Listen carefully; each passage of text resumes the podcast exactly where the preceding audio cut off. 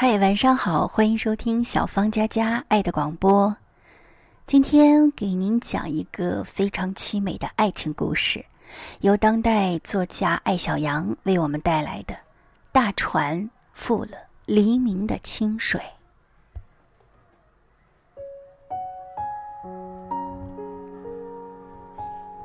一九三七年，荆州。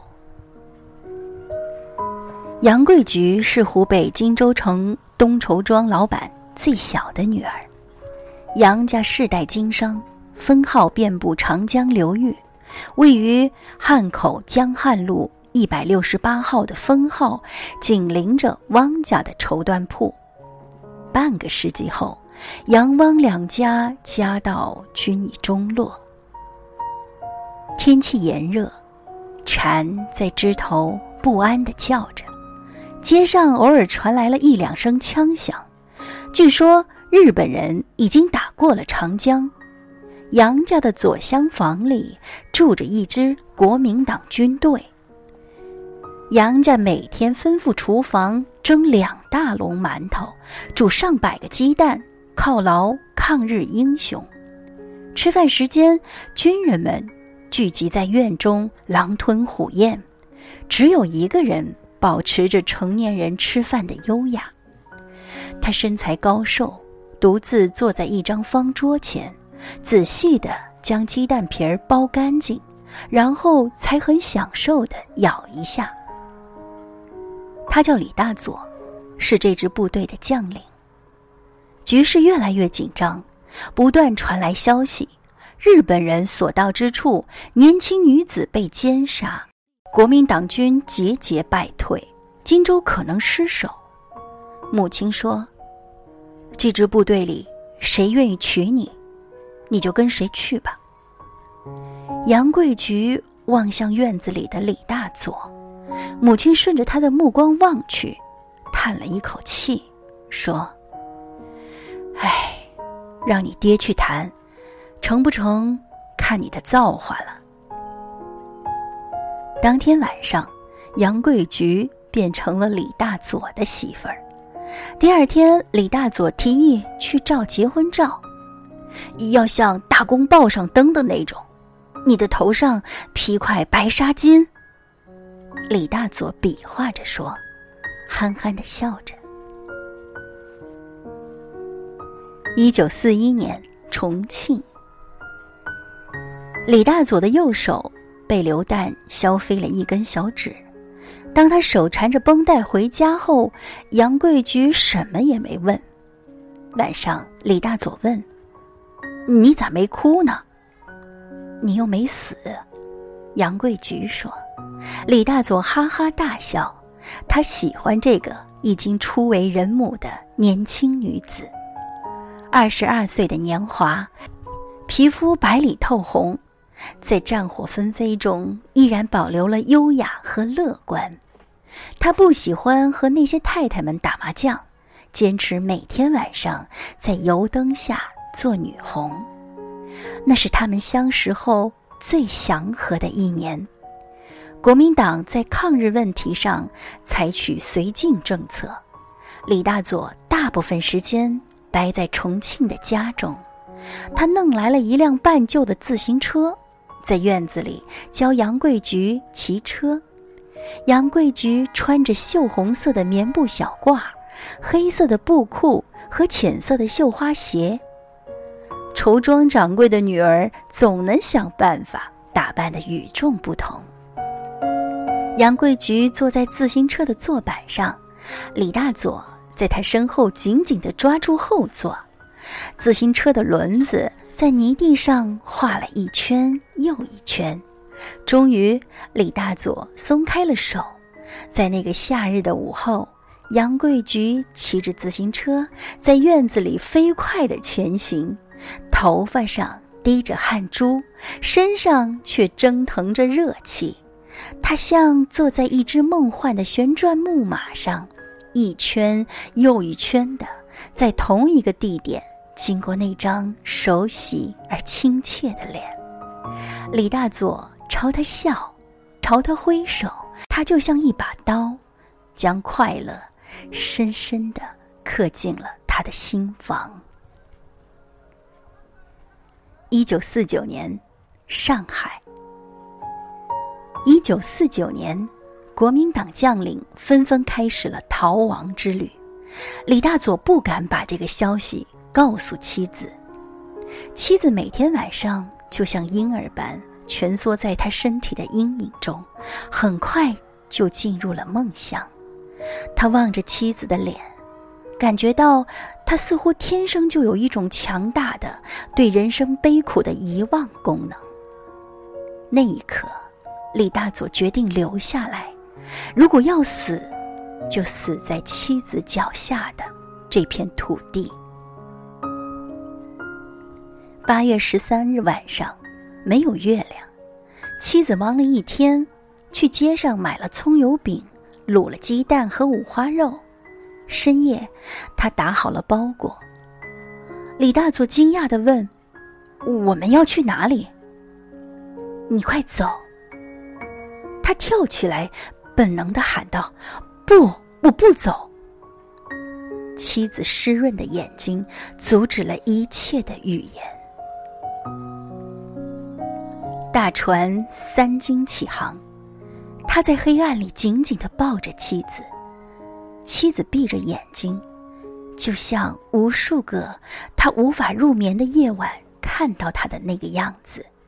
他一直以为妻子睡了，以为他什么都不知道，却不知妻子和自己一样夜夜难眠，为着即将到来的分离，为着未知的命运。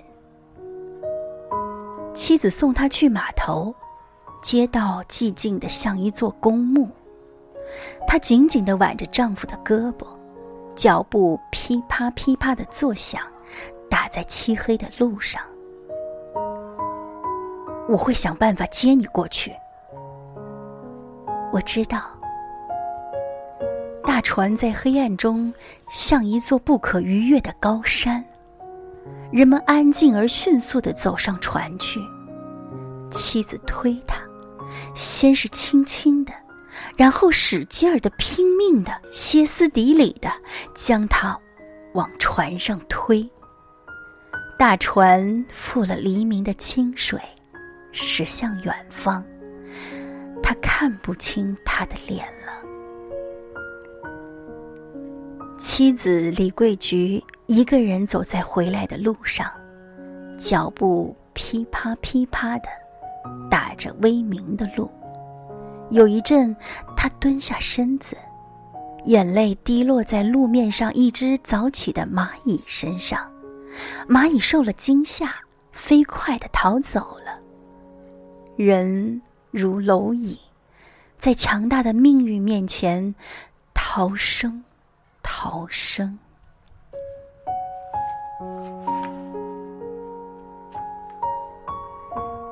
一九五九年，荆州。杨桂菊是荆州第四纺织厂的厂花，尽管她已经不那么年轻。这个新中国成立前大户人家的小姐，国民党军官的太太，保持了恰当年的矜持与神秘。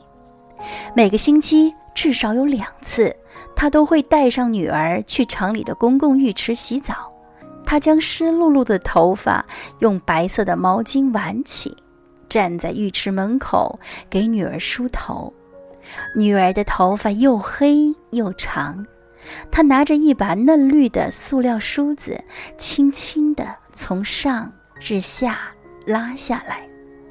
邻居家的女儿被母亲用粗糙的木梳将头皮拉得生疼时，总是忍不住的喊：“你怎么不像李玉婷的妈妈？她是大小姐。”你妈是大老粗。女孩被母亲呵斥着，不再吭声。至少有一千个人对杨桂菊说：“李大佐再也不会回来了。”偶尔有媒人受托来提亲，告诉他，只要在报上登个启事，就能解除婚姻关系，获得自由。他也不驳斥人家，只是微笑着说：“如果论英雄潇洒。”这世间没有人能比得过我家的李大佐。于是媒人便说他痴，英俊潇洒，怎抵得过生活的艰难呢？一九五九年，那年的冬天异常的寒冷，大饥荒已经初露迷端，即使拿着钱，也很难再买到粮食。杨贵菊每天下班就骑着自行车去城郊，期望能遇到卖黄豆或马铃薯的农民。一日，他惊喜地看到附近的驻地部队正掩埋了一头得了瘟疫的猪。杨贵菊求那个年轻的战士给自己一头病猪驮在自行车的后座上。当他骑着负重的车，歪歪扭扭地驶入黄昏，那个夏天的午后忽然不期而至，也是这样的情形。把不稳车头。车身左右摇摆，加油！李大佐说，他微笑的脸像一把刀，深深的刺进了他的胸膛。寒风中，杨贵菊开怀的痛哭。十年了，他从来没有过一次这样尽情的、毫无顾忌的思念，毫无顾忌的流泪。他被现实推着一步一步的前行，走得太快。杨贵菊将那头猪腌成了腊肉，在此后物质生活最为匮乏的一年中，他的孩子因为能吃到猪肉而感到无比的骄傲和自豪。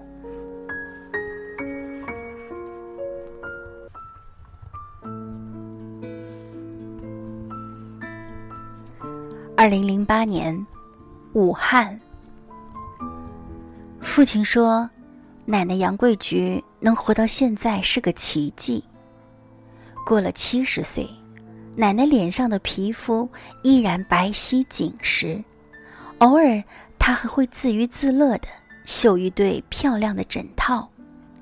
洁白的棉布底子上是大朵大朵盛开的牡丹。她始终保持着矜持与神秘。那张传闻已久的结婚照，央求多次，他都不肯拿出来给我看。姑姑李玉婷说：“奶奶是一个真正的贵族。”李大佐曾经被找到过，在台湾地区，已经另娶妻室，并且已经有了两个孩子。于一九八六年病逝，这个消息令奶奶痛哭了整整三天。隔了很长一段时间，我们才敢问他，当初伤心究竟是因为他的死，还是因为他的另娶？奶奶说：“如果论英雄潇洒，这个世界没有人。”能比得过我家的李大佐？奶奶答非所问。倘若别人想看你的笑话，你就一定要努力活得更好。人生好和不好，其实可以是自己一个人的事儿。奶奶说：“奶奶似乎从来没有后悔用一生去等待一个人。”或许，某种等待久了，变成了信仰，而有信仰的人，终究会幸福一点点。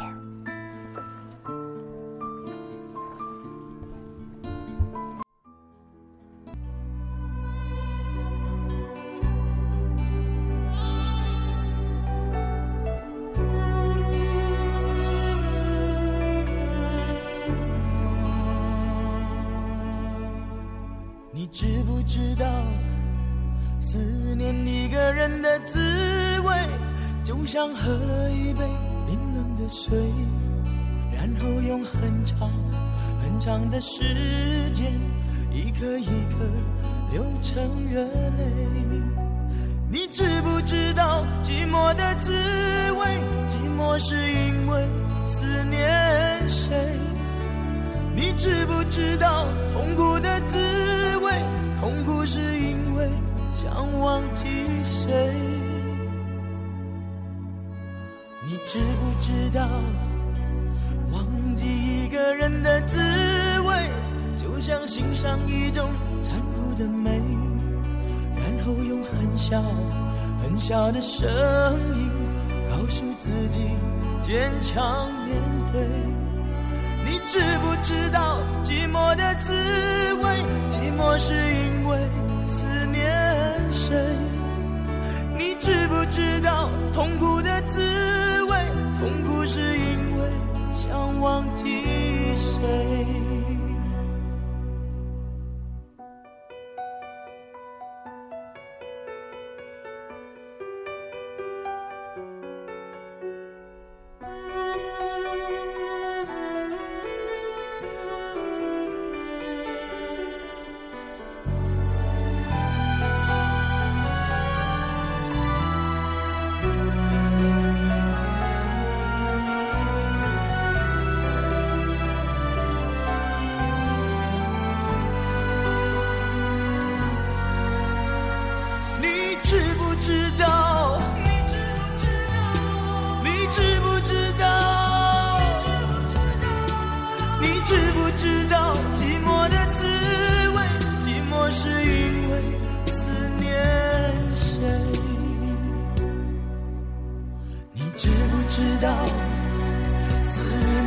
一个人的滋味，就像喝了一杯冰冷的水，然后用很长很长的时间，一颗一颗流成热泪。你知不知道，忘记一个人的滋味，就像欣赏一种残酷的美，然后用很小很小的声音告诉自己，坚强面对。这是一个凄凉的爱情故事，爱情究竟是什么？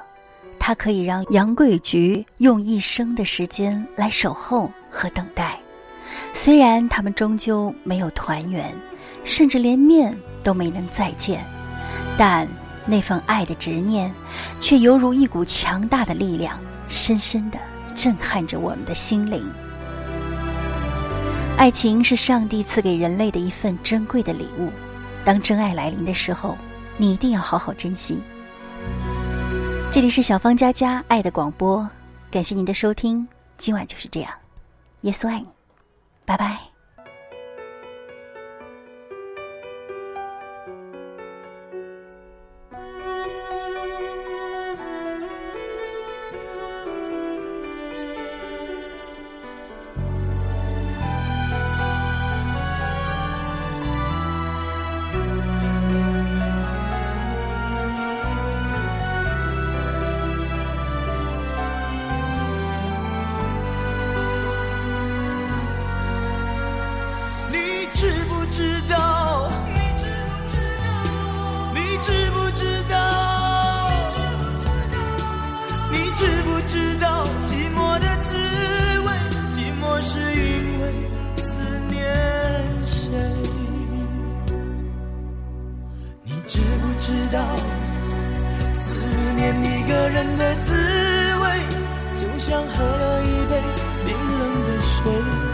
然后用很长很长的时间，一颗一颗流成热泪。